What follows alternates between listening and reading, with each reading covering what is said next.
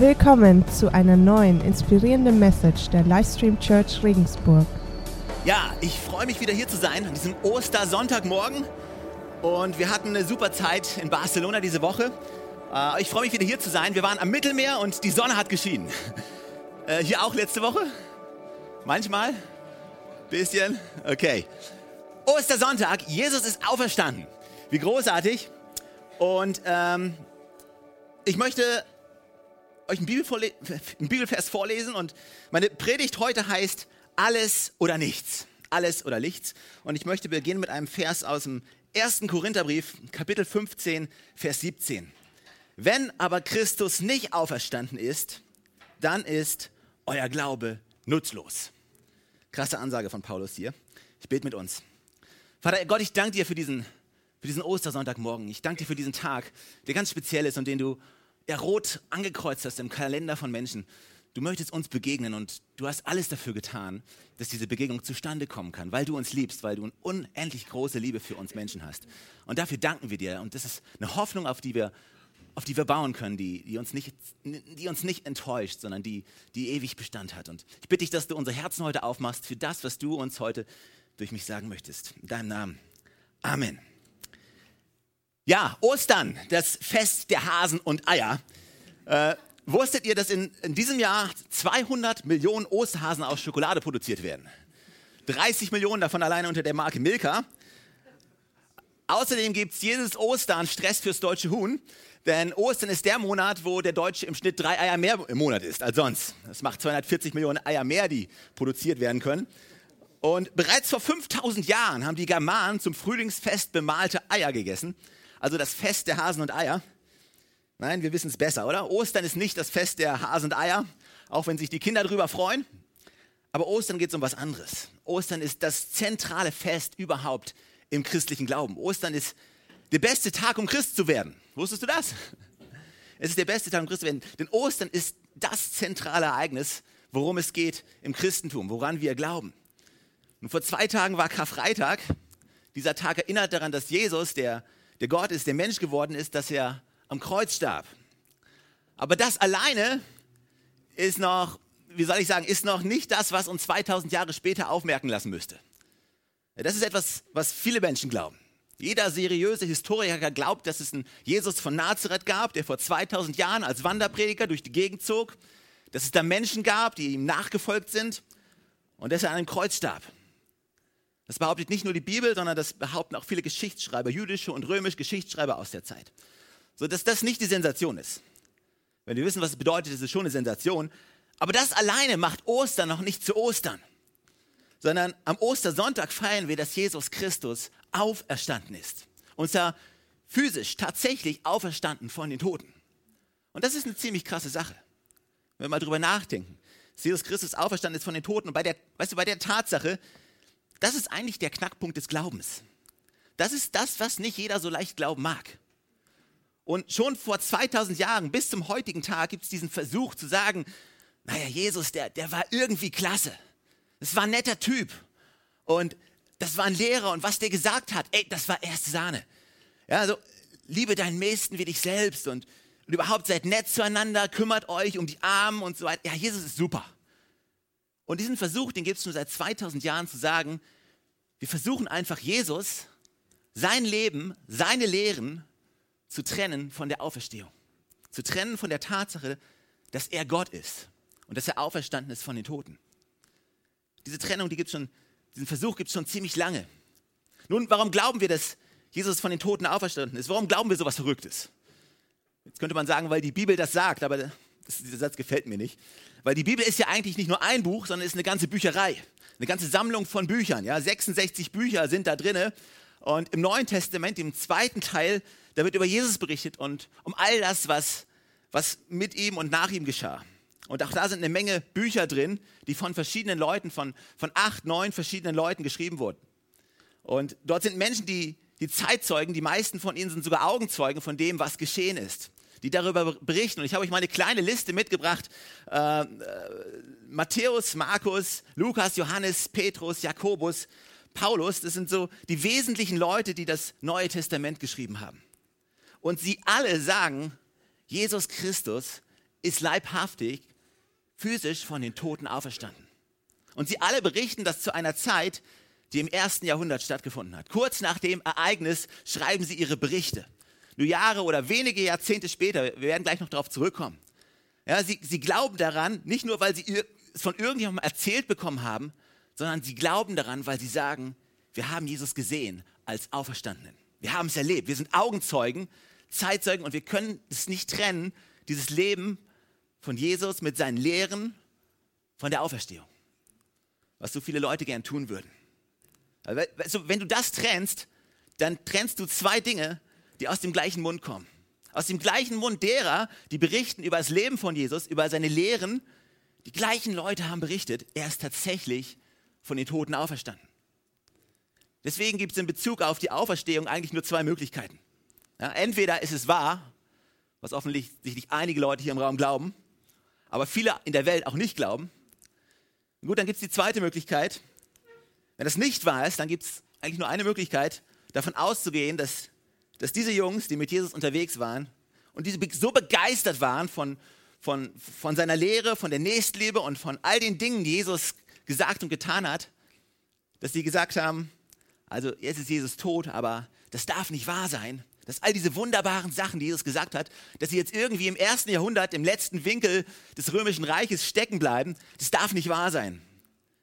Deswegen müssen wir ganz clever sein und eine pfiffige Propagandalüge erfinden.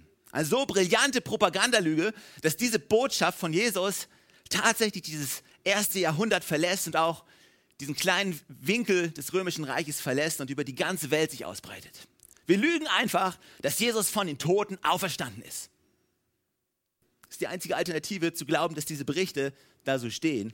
Dass diese Jungs hier, diese sieben, einfach ihre Köpfe zusammengesteckt haben und gesagt haben, oh komm, wir erfinden eine große Lüge.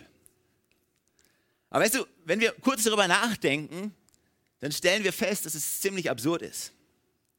Also zum einen ist es sowieso mal absurd, wenn man mal die Lehren von Jesus kennt und man möchte sie über das erste Jahrhundert hinausbringen. Ich meine, weißt du, es gibt manchmal so Geschichten, hörst du manchmal, jemand sagt, hey, ich hatte meine Bibel im Auto liegen lassen auf der Rückbank und in meinem Auto wurde aufgebrochen, meine Bibel wurde gestohlen. Das ist irgendwie merkwürdig.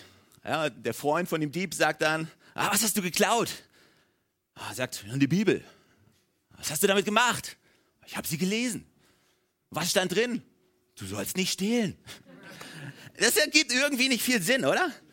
Es gibt überhaupt keinen Sinn die Lehren von Jesus aus dem ersten Jahrhundert transportieren zu wollen, über die Grenzen Judäas hinaus transportieren zu wollen und gleichzeitig das genaue Gegenteil von dem zu tun, was Jesus gesagt hat.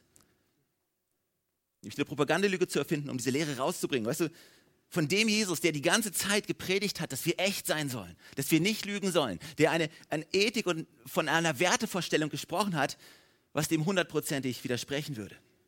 Aber nicht nur das, noch viel gravierender ist die Feststellung, dass es so unzählig viele Märtyrer gab, bis zum heutigen Tag gibt.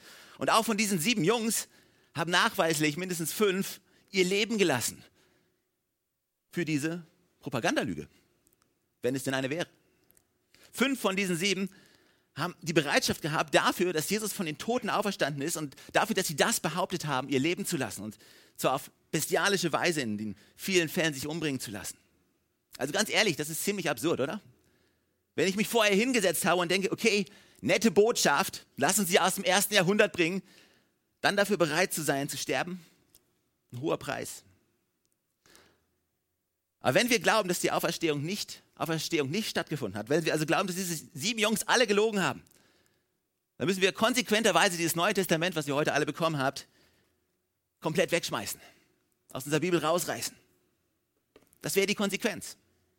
Alles, was im Neuen Testament steht. Weißt du, du kannst nicht sagen, nee, ich glaube ich glaub nur die netten Sachen. Ich glaube an gütigen Gott und ich glaube an Gnade und Vergebung und so weiter. Daran glaube ich. Aber nicht an die Auferstehung. Hey, das ist total inkonsequent. Entweder wir glauben, was diese sieben Jungs sagen, sprich, was im Neuen Testament steht, denn die haben es geschrieben, oder wir reißen das Neue Testament raus und verabschieden uns von allem, was damit zusammenhängt. Verabschieden uns von allen Werten, von allen Lehren, von allen Vorstellungen, die durch diese sieben aufgeschrieben wurden im Neuen Testament. Das Problem ist, dass unsere Kultur, unsere europäische, unsere westliche und deutsche Kultur so unglaublich geprägt ist von dieser dieser ganzen Vorstellung. Weißt du, so ungefähr 90 Prozent von dem, was du über den Himmel glaubst, darüber, was du glaubst, was nach dem Tod kommt oder was passiert, wenn du mal vor Gott stehst, all das ist in irgendeiner Weise geprägt, ganz stark von dem geprägt, was in der Bibel steht. Von dem, was im Neuen Testament steht. Von dem, was diese Jungs sagen. Und es ist konsequent zu sagen, dann reißen wir das alles raus, was die da sagen. Weil es ist schon, heraus, es ist schon herausfordernd zu glauben, dass ein Mensch von den Toten zurückkommt. Ja, zugegeben. Nun, diese sieben, was waren das? Was waren das für welche? Es waren allesamt Zeitzeugen und vier von ihnen waren Augenzeugen. Ja, da waren die Jünger von Jesus. In diesem kleinen Katalog, da stehen Matthäus, Johannes und Petrus. Ja, diese, diese drei sind lange mit Jesus durch die Gegend gezogen. Sie, sie waren persönlich dabei und sie haben ihn gehört. Sie gehören zu denjenigen, die nach der Auferstehung den, den Jesus persönlich begegnet ist. Über eine Zeit von 40 Tagen immer wieder begegnet ist. Sie haben es persönlich erlebt. Das sind Augenzeugen. Dann gibt es in diesem kleinen Katalog hier Menschen, die enger Mitarbeiter waren von den Aposteln. Das sind Markus und Lukas. Sie waren mit diesen Augenzeugen zusammen und sie haben Berichte aufgeschrieben, die haben sie gesammelt, die haben das gehört, was andere gesagt haben, die live dabei waren und sie haben das niedergeschrieben als Zeitzeugen und haben alle möglichen Leute befragt, um das Ganze für uns zu überliefern. Und dann gibt es ja noch einen besonderen Typen, nämlich den Jakobus. Der hat überhaupt nicht an Jesus geglaubt zu seiner Lebzeit. Denn Jakobus war der Bruder von Jesus, der leibliche Bruder. Und der taucht erst auf, nachdem Jesus von den Toten auferstanden ist. Ich weiß nicht, wer von euch einen Bruder hat, kann das wahrscheinlich leicht nachvollziehen, dass es mindestens eine Auferstehung braucht, um zu glauben, dass dein Bruder Gott ist. Oder? Keine Ahnung. Und Jakobus hat geglaubt, dass sein Bruder Gottes Sohn ist, weil er ihn als Auferstandenen von den Toten persönlich gesehen hat, ihm begegnet ist. Und von da, war, von da an war er ein Nachfolger von Jesus Christus. Und dann ist der Paulus dem Jesus auch erschienen ist. Aber Paulus, und weißt du, das ist absolut verrückt, Paulus war ein Christenhasser. Er war ein Verfolger derjenigen, die an Jesus Christus geglaubt haben. Er hat alles getan, um sie vor Gericht zu zehren. Er hat alles getan, damit sie gesteinigt werden. Er hat sie gehasst. Und von einem Tag zum anderen wurde er zu einem Christen. Er nicht nur zu irgendeinem Christen, sondern zu einem leidenschaftlichen Prediger und Verfechter dieses Glaubens. Zu einem leidenschaftlichen Botschafter des Evangeliums von Jesus Christus. Und er hat es in die gesamte römische Welt getragen, diese, diese Message. Über Nacht. Also es ist ungefähr so, als wenn der Vorsitzende der kommunistischen Partei über Nacht zum Kapitalisten werden würde und den Kapitalismus predigen würde. Oder umgekehrt.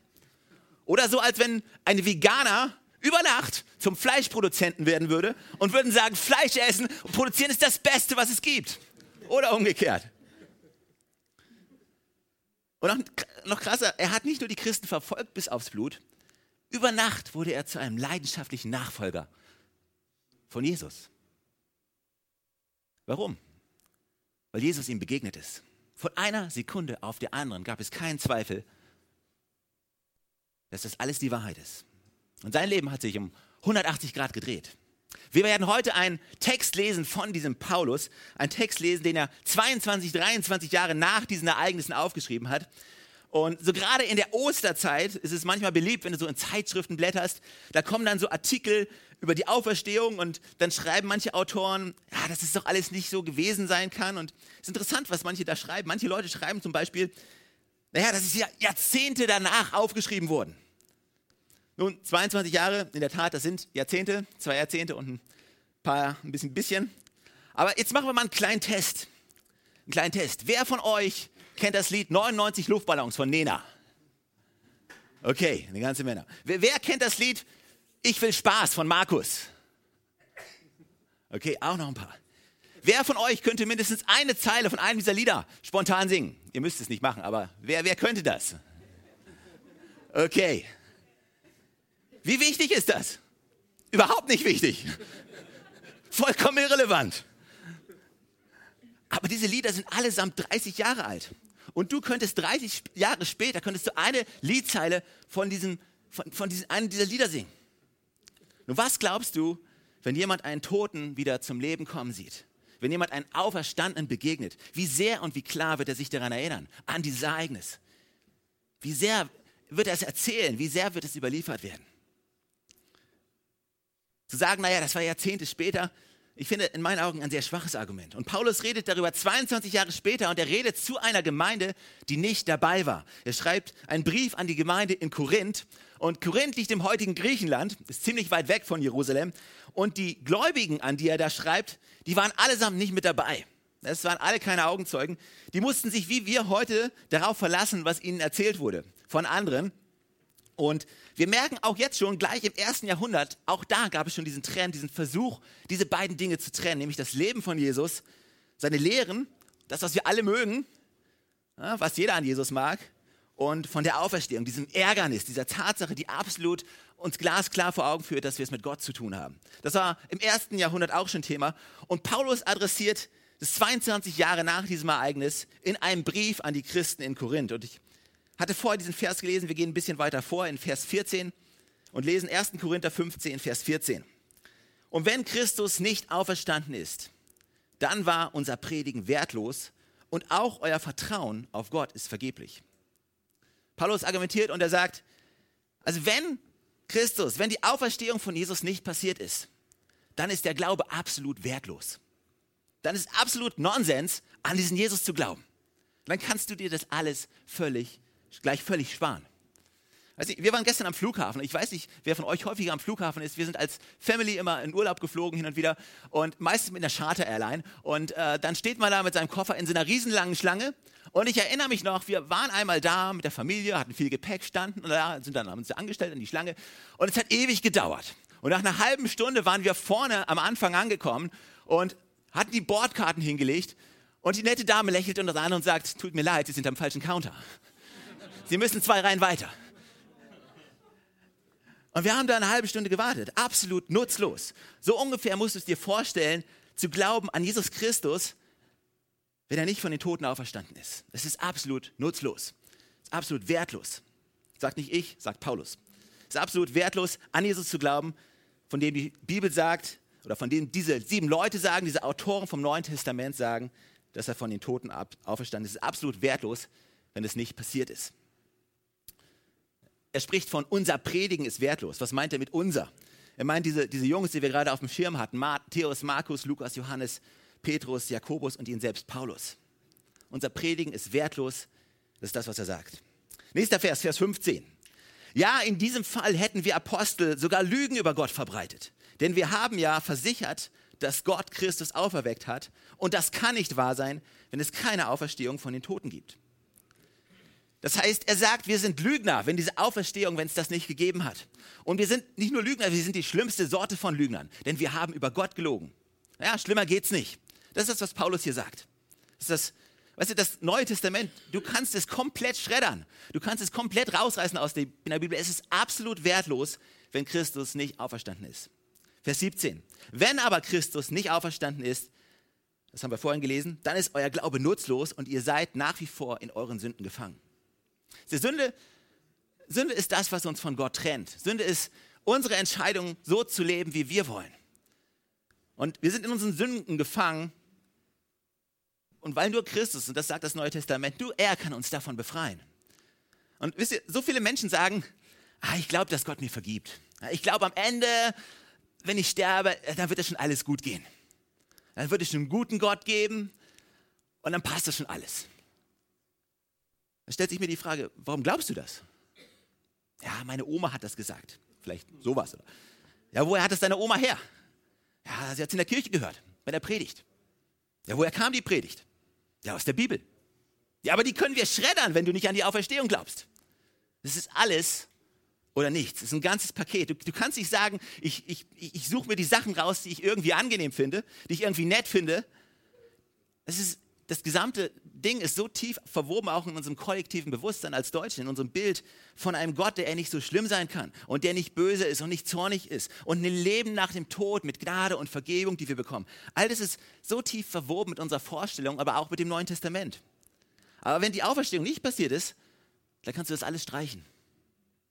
Selbst wenn du hier bist und sagst, hey, ich bin kein Christ und mit der Bibel habe ich eigentlich überhaupt nichts zu tun, selbst dann, allein aufgrund der Tatsache, dass du in Deutschland aufgewachsen bist, bist du so geprägt und dein ganzes Weltbild und dein ganzes Denken ist so geprägt durch diese Kultur, in der du aufgewachsen bist. die wiederum so stark vom Neuen Testament durchzogen ist und von dem Gedanken und von dem Gottesbild und von dieser Jenseitsvorstellung, von all dem, was in diesem Neuen Testament steht. Allein die Vorstellung davon, dass wir eine freie Entscheidung haben, zu glauben oder nicht zu glauben, allein diese Vorstellung ist ziemlich westlich, ist ziemlich mit unserer Kultur verbunden. Weil Gott gibt uns in der Tat die freie Entscheidung, aber in vielen Kulturen haben wir keine freie Entscheidung, welchen Glauben du hast. Du bist in der Kultur geboren, also bist du Moslem, Hindu, was auch immer, Animist, was auch immer. Allein die Vorstellung, dass du wählen kannst, ist sehr geprägt vom Neuen Testament. Nun, die Bibel, unsere Autoren der Bibel, du kannst sie nur alles nehmen oder nichts. Alles andere ist vollkommen sinnlos. Entweder ist es wahr, entweder stimmt das Neue Testament von vorne bis hinten, inklusive der Auferstehung, oder es ist nichts. Es ist alles oder nichts. Hast du denn die Sätze, die Jesus als liebevollen Lehrer beschreiben, der davon redet, dass wir unsere Nächsten lieben sollen und so weiter. Diese, diese Sätze kommen aus dem gleichen Mund derer, die sagen, er ist von den Toten auferstanden. Aus dem gleichen Mund. Ich weiß nicht, was du auf deiner letzten Beerdigung gehört hast, wo du warst. Wo vielleicht ein geliebter Mensch gestorben ist und zu Grabe getragen wurde, den du gerne wiedersehen möchtest. Also all diese Hoffnung, all diese Worte, die dort gesprochen wurden, du kannst sie alle vergessen, wenn Jesus nicht von den Toten auferstanden ist. Es ist untrennbar, alles oder nichts. Paulus fährt fort, Vers 18. In diesem Fall wären alle Menschen, die im Glauben an Christus gestorben sind, verloren. Nun, beim Wort verloren, viele Christen denken dann gleich an so biblische Sachen wie Hölle oder alles, was da passieren kann. Aber auch das können wir eigentlich ein bisschen beiseite schieben. Im Grunde genommen können wir es so verstehen, wie das Wort, wenn du es benutzt, wenn du deinen Autoschlüssel verlierst. Ja, du sagst, ich habe meinen Autoschlüssel verloren, heißt, ich weiß nicht mehr, wo er ist. Er ist weg, keine Ahnung, wo er ist. Und genauso wird es uns gehen in Bezug auf das Jenseits in Bezug auf den Tod oder was danach kommt, in Bezug auf alle möglichen geistlichen Vorstellungen, religiösen Vorstellungen, wir würden komplett im Dunkeln tappen. Wir können uns selber was zusammenreimen und wir können uns was aussuchen und viele Menschen versuchen das auch, irgendwie sich im gemischt Laden der Religion sich irgendwas zusammenzubauen. Aber im Grunde genommen fehlt die Substanz, wenn Jesus nicht auferstanden ist. Also es gibt ja die verschiedensten Himmelsvorstellungen, äh, letztendlich auch die die Bibel beschreibt. Das Neue Testament von dem Himmel, wo alles gut ist, wo es kein Leid gibt, keine Tränen gibt, keine Krankheit gibt und wo die Straßen mit Gold belegt sind. Und wir denken, na okay, auch ganz nett. Oder Lobpreis in Ewigkeit. Sich mancher denkt sich vielleicht, ob ich das so gut finden werde. Aber weißt du, wir können uns, wir können uns irgendwie auch andere Himmelsvorstellungen vielleicht aussuchen. Du kannst zum Beispiel mit der nordischen Mythologie geben, gehen. Ja? Da gibt es Valhall. Das ist eine Vorstellung, die besonders für die Männer vielleicht ganz attraktiv ist. Denn in Valhall sieht es so aus, da wird den ganzen Tag gekämpft in der Schlacht und die ganze Nacht gefeiert. Und die Walküren bedienen die Männer. Das ist schon ganz nett für Männer. Voraussetzung, um dorthin zu kommen, ist erstens auf den Füßen sterben, zweitens mit dem Schwert in der Hand und drittens mit den Wunden nach vorne und nicht nach hinten. Also keine Feiglinge in Valhall. Aber du, wenn, wenn, wenn Jesus nicht auferstanden ist, dann such dir was aus, was du glauben willst. Es bringt dir sowieso nichts. Okay, Vers 19. Paulus macht weiter. Wenn der Glaube an Christus nur für dieses Leben Hoffnung gibt, sind wir die elendsten Menschen auf der Welt, sagt Paulus. Und er sagt später im Vers 32, wenn es keine Auferstehung gibt, hey, dann lasst uns Feste feiern, lasst uns betrinken, denn morgen sterben wir. Das ist die Konsequenz. Wenn es keine Auferstehung gibt, das ist die Konsequenz. Warum sollen wir Rücksicht nehmen? Warum sollen wir gut sein zu irgendjemandem? Lohnt sich doch nicht. Warum sollen wir in irgendeiner schwierigen Ehe bleiben? und Unseren Partner nicht verlassen. Warum sollen wir das tun? Warum sollen wir, warum sollen wir Geld spenden an irgendjemanden und für irgendetwas? Behalten wir es doch lieber selbst. Warum sollen wir irgendjemandem dienen? Irgendwie Bibel lesen, äh, beten, Zeit in der Kirche verbringen oder sonst irgendwas? Warum das Ganze? Lohnt sich nicht. Lasst uns Feste feiern und betrinken, denn morgen sterben wir. Das sagt nicht ich, das sagt der Autor der Hälfte von diesem Neuen Testament, nämlich Paulus. Und dann kommt allerdings bei Paulus dieses große Aber, dieses Nun aber, mit dem Paulus deutlich macht, dass diese ganze, diese ganze Lehre nicht das sein kann, was wirklich eine Option ist. Und er sagt in Vers 20, nun aber ist Christus als erster von den Toten auferstanden. Christus ist auferstanden und deswegen macht alles Sinn. Ja, deswegen macht alles, alles, was wir glauben, ist sinnvoll. Im gleichen Kapitel hat er vorher geschrieben, in Vers 3 sagt er, ich habe euch das weitergegeben, was am wichtigsten ist und was auch mir selbst überliefert wurde, dass Christus für unsere Sünden starb, genau wie es in der Schrift steht. Er wurde begraben und ist am dritten Tag von den Toten auferstanden, wie es in der Schrift steht. Er wurde von Petrus gesehen und dann von den zwölf Aposteln.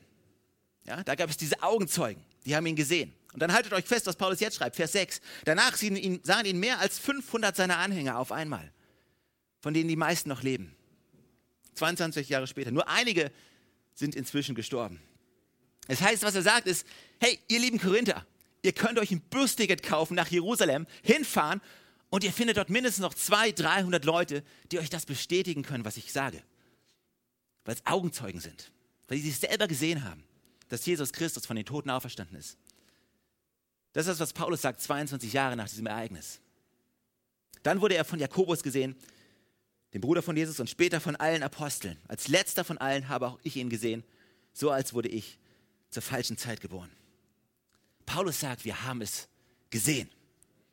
Der Glaube ist gewiss, weil wir es gesehen haben, weil wir es bezeugen können. Und im ersten Jahrhundert konntest du doch hinfahren und die Augenzeugen befragen. Du konntest hinfahren und sagen, hey, ich, ich will so, mit so vielen Leuten wie möglich ich will es von so vielen Leuten wie möglich hören. Und ihr hättet hunderte und hunderte Berichte über die Auferstehung bekommen. Und das bedeutet, dass alles das, was, was wir glauben, wenn wir an Jesus Christus glauben, dass es nicht umsonst ist. Das bedeutet, dass es nicht umsonst ist, wenn wir nach seinen Lehren leben, wenn wir ihn lieben, wenn wir unseren Nächsten lieben, wenn wir Geld investieren, um anderen Gutes zu tun, wenn wir dienen, wenn wir uns selbst verleugnen, wenn wir den anderen höher stellen als uns selber. All das ist nicht umsonst, weil Jesus Christus ist auferstanden von den Toten. Das ist der zentrale Punkt des Glaubens. Also der zentrale Punkt des Glaubens ist nicht, wie war das mit den Dinosauriern? Oder hat es Adam und Eva wirklich gegeben? Oder bei Noah haben da wirklich alle Tiere reingepasst? Weißt du, das ist, das ist nicht der zentrale Punkt des Glaubens. Zentrale Punkt ist auch nicht, wie alt ist die Erde?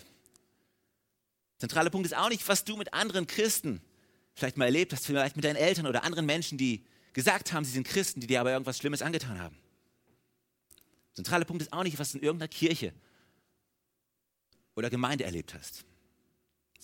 Das ist nicht der zentrale Punkt, auch nicht, was in irgendeinem Skandal, der in irgendeiner Kirche passiert ist oder die dunklen Stunden der Kirchengeschichte. Der zentrale Punkt des Glaubens ist, ist Jesus Christus von den Toten auferstanden. Und das feiern wir heute, das feiern wir Ostersonntag, weil es die Wahrheit ist. Bezeugt von so und vielen. Jesus Christus ist auferstanden von den Toten. Weißt du, und wenn das wahr ist, dann ist es tatsächlich möglich, eine Beziehung mit diesem Gott zu haben, mit diesem himmlischen Vater, der uns liebt. Wenn das wahr ist, dann ist es tatsächlich, dann ist unser Leben viel größer, dann hat unser Leben eine viel größere Bestimmung als das, was wir sehen. Dann ist unser Leben eingebettet in einen Kontext, der viel größer ist. Wenn das wahr ist, dann ist es alles oder nichts. Dann ist es an dir zu sagen, hey, ich setze alles auf diese Karte. Ich folge diesem Jesus, der dem nichts unmöglich ist der von den Toten auferstanden ist. Und die Bibel sagt, die gleiche Kraft, die Jesus Christus von den Toten auferweckt hat, die ist in uns am Werk, wenn wir unser Vertrauen in Jesus Christus setzen. An dieser Frage entscheidet sich alles. Alles oder nichts. Weißt du, wenn ich glaube, dann das ganze Paket. Dann ist es konsequent zu sagen, Jesus, ich vertraue dir mein Leben an. Jesus, ich glaube nicht nur ein bisschen. Du bekommst nicht nur so einen kleinen Teil von meinem von meinem Lebensherz, so nach dem Motto, so für Nächstenliebe und für ein paar nette Gedanken, da ist der Jesus bei mir zu Hause. Nein, dir gehört mein ganzes Leben. Weißt du, wenn das die Wahrheit ist, dann ist es das, was uns zu Christen macht. Wenn wir unser ganzes Leben Jesus Christus anvertrauen. Kein Mensch ist Christ, weil er Teil von irgendeiner Kirche ist. Auch nicht Teil von dieser Kirche. Ja, du bist auch kein Auto, wenn du dich hin und wieder in die Garage stellst. Aber was dich zum Christen macht, ist, dass du Jesus Christus dein Leben anvertraust. Und dass du sagst, alles gehört dir. Ich vertraue dir ganz und gar. Ich vertraue nicht auf mich und auf meine Möglichkeiten, mein Leben, mich irgendwie vor Gott zu rechtfertigen, sondern ich vertraue, dass du alles getan hast, um diese Beziehung mit Gott wiederherzustellen. Wenn du von dem Toten auferstanden bist, dann ist es die einzig logische Konsequenz zu sagen, ich vertraue dir mein ganzes Leben an. Alles oder nichts.